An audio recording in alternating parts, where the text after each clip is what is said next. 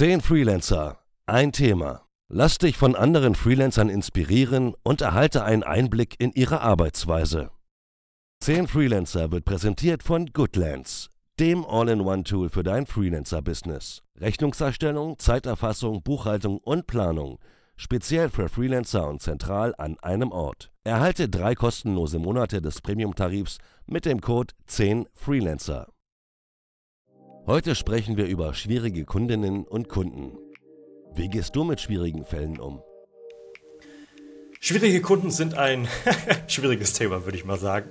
Ich habe zum Glück den Luxus, dass ich mir meine Kunden so weitestgehend aussuchen kann. Also ich bin eher aktuell in dem Modus, dass ich mit Aufträgen überfordert bin, sodass ich wirklich sagen kann, der Kunde ist cool, der Kunde ist nicht cool.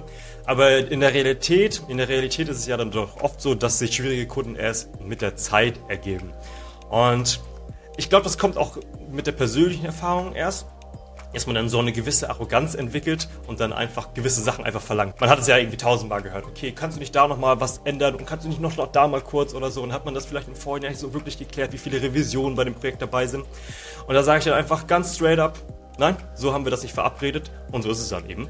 Und selbst wenn ich dadurch jetzt einen Auftrag verlieren würde oder wenn der Kunde sich dann wenn der Kunde dann Anstalten macht, von wegen, er wird den Auftrag nicht bezahlen oder so, dann ist es mir ehrlich gesagt oftmals den Aufwand nicht wert. Und dann sage ich einfach, okay, mir egal, ich habe jetzt keine Lust, mich damit zu befassen. Und ähm, dann gebe ich tatsächlich eher auf. Wenn es jetzt so richtig hochpreisige, hochpreisige Kunden wären, wäre es natürlich noch was anderes, aber in den meisten Fällen ähm, ist es bei mir wirklich so, ich kann mir meine coolen Kunden und meine Wunschkunden aussuchen.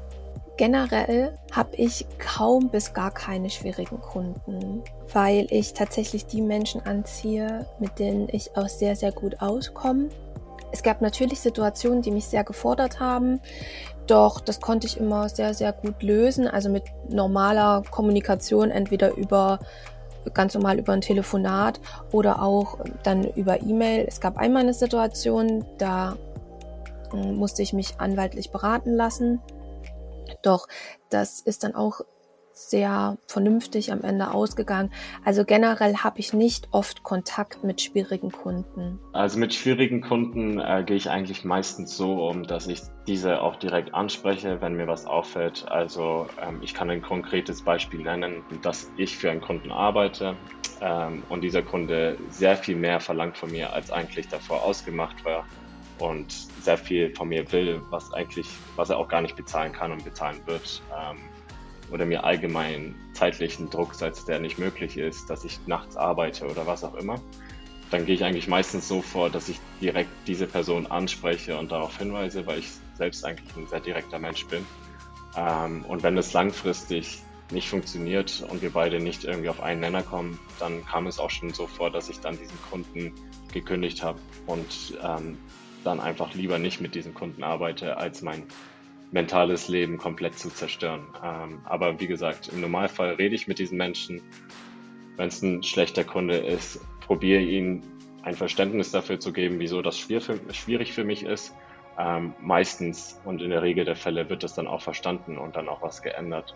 Aber wenn sich langfristig mit schwierigen Kunden, heißt zeitlicher Druck, finanzieller Druck oder was auch immer, äh, nichts ändert, dann ist es bei mir so, dass ich diesen Kunden dann auch kündige, ähm, weil ich da einfach auch meine mentale Gesundheit einfach höher priorisiere als ähm, das kurzweilige finanzielle Geld von mir. Das ist aber vielleicht auch ein Privileg meinerseits. Ja, generell mit schwierigen Kunden ist es, glaube ich, immer auch schwierig, sich selbst einzugestehen, dass man da jetzt auch vielleicht mal durchgreifen muss und klar kommuniziert, dass vielleicht da gerade irgendwie Grenzen überschritten werden.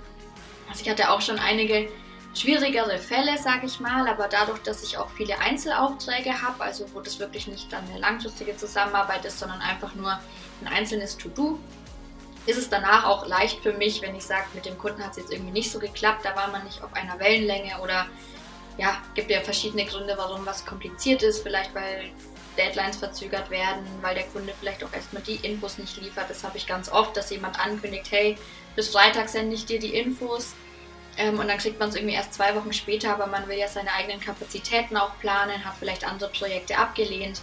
Das finde ich immer grundsätzlich schwierig, aber da habe ich selbst auch noch keinen Ansatz gefunden, weil in dem Moment, wo das Ganze schon verzögert ist, kann ich auch nicht sagen, hey, so war es jetzt nicht abgemacht, jetzt mache ich das nicht mehr. Das funktioniert ja dann auch nicht. Aber da merkt man halt so ein bisschen, mit wem klappt es gut, mit wem klappt es weniger gut.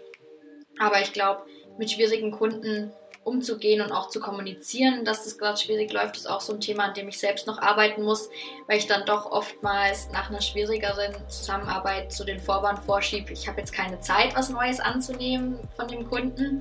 Dabei würde ich eigentlich am liebsten sagen, nee, ich möchte nicht für dich arbeiten, weil das und das hat vielleicht nicht geklappt. Aber ja, da denke ich mir auch immer, ja, das, das bringt jetzt für beide Seiten auch nichts, wenn ich das kommuniziere. Deswegen schaue ich dann immer, dass ich das ähm, ja, einfach abhake und mich auf die Kunden fokussiere, mit denen ich gut zusammenarbeiten kann. Und dadurch, dass ich jetzt einige Projekte habe, wo ich wirklich monatlich was, was leisten darf für die Kunden, habe ich da im Moment zum Glück nur Kunden, mit denen es gut klappt. Die kurze Antwort wäre darauf eigentlich gar nicht, weil äh, die meisten meiner Kunden sind selber vom Fach. Von dem her, wenn es um irgendwelche Korrekturen oder Änderungen geht, ähm, sprechen wir dieselbe Sprache und da ähm, auch, auch wenn ich einiges nicht nachvollziehen kann, muss ich im Nachhinein immer zugeben, dass ähm, die berechtigt waren, weil meine Kunden ähm, haben ja meistens einen 360-Grad-Blick auf das Projekt und im Gesamtbild passt das schon. Wenn es sehr schwierig wird, und das ist selten vorgekommen, ähm, kann ich das eigentlich an meine Agentin übergeben und sie führt dann die schwierigen Gespräche. Äh, und das ist eigentlich das Schöne an ihr, dass wir so diese Good Cop, Bad Cop ähm, Beziehung haben können mit schwierigen Kunden. Also ich habe mir so eine kleine Matrix gemacht, auf die ich jedes neue Angebot abklopfe. Und zwar ist es wirklich mit meinem Thema verbunden, bringt es mich persönlich oder fachlich weiter, wird mein Wert geschätzt und macht es mir Spaß. So. Und wenn ich schon im ersten Telefonat oder im ersten Kontakt merke, dass einer dieser Punkte überhaupt nicht äh, berührt wird, dann äh, bin ich da schon vorsichtig und wenn es zwei Punkte sind, nehme ich den auch nicht an. Und äh, das hilft mir sehr, da wirklich konsequent zu sein und äh, da so meine eigene Richtlinie zu haben. Und dann ja, komm, kommt das auch so ein bisschen dann wieder zurück.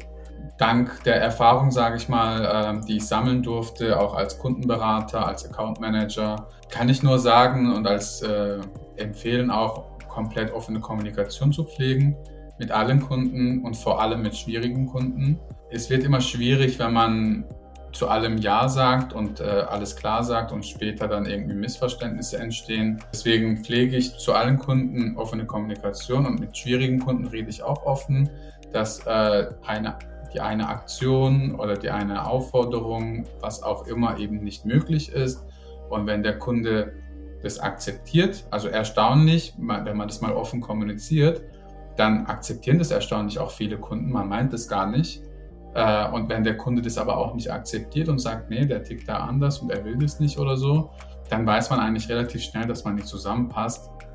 Und da ist auch die beste Erfahrung, die ich machen konnte, einfach mit dem Kunden noch, soweit es geht, halt noch im Guten auseinandergehen und sich auf ähm, ja, seine eigene gute Kunden konzentrieren äh, und mit denen das Bessere zu machen. Eine der wichtigsten Sachen, die ich im Laufe der Jahre jetzt für mich gelernt habe und mittlerweile auch so anwende, und zwar bei jedem Projekt, ähm, ist, dass ich bereits in Kosten, also erstens, äh, dass ich immer einen Kostenvoranschlag definiere oder ein Angebot basierend auf dem Projekt, wo ich auch schon alle möglichen Punkte, die äh, entweder sei es aus der Vergangenheit bereits bei einem äh, existierenden Kunden vorgekommen sind oder aber äh, äh, äh, vergleichbare Projekte, wo ich mir denken kann, dass bestimmte Probleme auftreten könnten. Ein so ein Paradebeispiel ist zum Beispiel immer äh, äh, die Anzahl an Korrekturschleifen bei Filmprojekten, dass die einfach klar definiert sind und vor allem auch klar definiert ist, welche Extrakosten oder Mehraufwände entstehen, wenn es darüber hinaus noch Leistungen zu erbringen gibt sei es äh, auf Seiten des Kunden, weil er noch weitere Änderungswünsche hat oder auf einmal neue Formate dann noch mit reinkommen sollen oder aber auch Nutzungsrechte ausgeweitet werden soll, äh, äh, dass zum Beispiel nicht nur online ein Film äh, gezeigt werden soll, sondern auf einmal auch noch auf einer Kinoleinwand. Da gibt es nämlich sehr viele Faktoren, die man immer mitbedenken muss und die ich jetzt einfach mittlerweile schriftlich fixiere und auch einfach in der offenen Kommunikation von Anfang an mit angehe, um mich da auch rechtlich abzusichern, um mich auf etwas berufen zu können und böse Überraschungen zu vermeiden. Ähm, löst natürlich nicht 100% aller Probleme, aber es führt mich Stück für Stück da in die Richtung, dass ich mehr Sicherheit für mich selbst besitze, die nämlich am Anfang gerade in der Selbstständigkeit manchmal so nicht gegeben gewesen ist. Ich bin zum Glück in einer Lage, wo ich aktuell keine schwierigen Kunden habe und äh, wenn das mal vorkommt, äh, oder vorgekommen ist, dann habe ich erst mal geschaut, woran es überhaupt ähm, gelegen hat oder woran kann es liegen, dass die Situation mit dem Kunden gerade schwierig ist. Und dann habe ich mich mit dem Kunden zusammengesetzt und gemeinsam ja eine Lösung erörtert, weil es macht ja auch keinen Sinn, wenn ja beide Seiten keinen Spaß an der Zusammenarbeit haben und deswegen sollte man möglichst schnell eine Lösung finden. Und ja, wenn das heute passieren sollte, also ich versuche immer schon in den Erstgesprächen mit dem Kunden herauszufinden, ist es ein Kunde, wo es vielleicht später Schwierigkeiten geben könnte, dann ähm, ja, nehme ich den Auftrag letztendlich auch gar nicht erst an. Und ansonsten, wie gesagt, ähm, setze ich immer auf ähm, Gespräche mit dem Kunden, um eine möglichst schnelle Lösung zu finden, damit die Arbeit äh, weiter und gut vorangehen kann gibt immer wieder das Thema, dass Kunden ihre Erwartungen nicht vernünftig ähm, kommunizieren. Das finde ich immer dann ein bisschen schwierig, weil es wird dann irgendwie erwartet, dass man mit seiner Glaskugel in ihre Köpfe reinguckt und äh, errät, was sie eigentlich möchten. Ähm, deswegen bin ich gerade dabei, auch ganz viel dieses Onboarding, dieses Kunden-Onboarding zu optimieren, damit, ich, damit sowas gar nicht erst passiert. Ähm, und ich erinnere mich aber auch aus meiner Agenturzeit, als ich da gelernt habe, das ist jetzt mehr als zehn Jahre her, ich glaube, da kann ich schon ein bisschen aus dem Nähkästchen plaudern. Ähm, da gab es auch ähnliche Themen.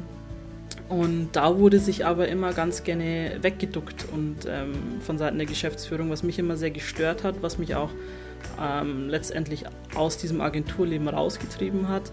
Ähm, und das fand ich immer, fand ich echt immer schade und schwierig. Also da, da wurde von oben herab mit den Leuten geredet, da wurde erwartet, dass man dann abends um sechs mal noch schnell eine Stellenanzeige umsetzt, weil warum nicht? Ähm, Feierabend, was ist das? Ähm, so klassische Geschichten, die man kennt aus dem äh, Werbeagenturalltag und das hat, hatte ich alles während meiner Ausbildung. Ähm, und ich will es eigentlich besser machen. Ich möchte wirklich klar kommunizieren und ich möchte auch das so ermöglichen, dass meine Kunden klar mit mir kommunizieren und ähm, die Handvoll, mit der ich jetzt bisher gearbeitet habe, da hat es eigentlich sehr gut geklappt. Was sind deine Erfahrungen? Lass es uns in den Kommentaren wissen.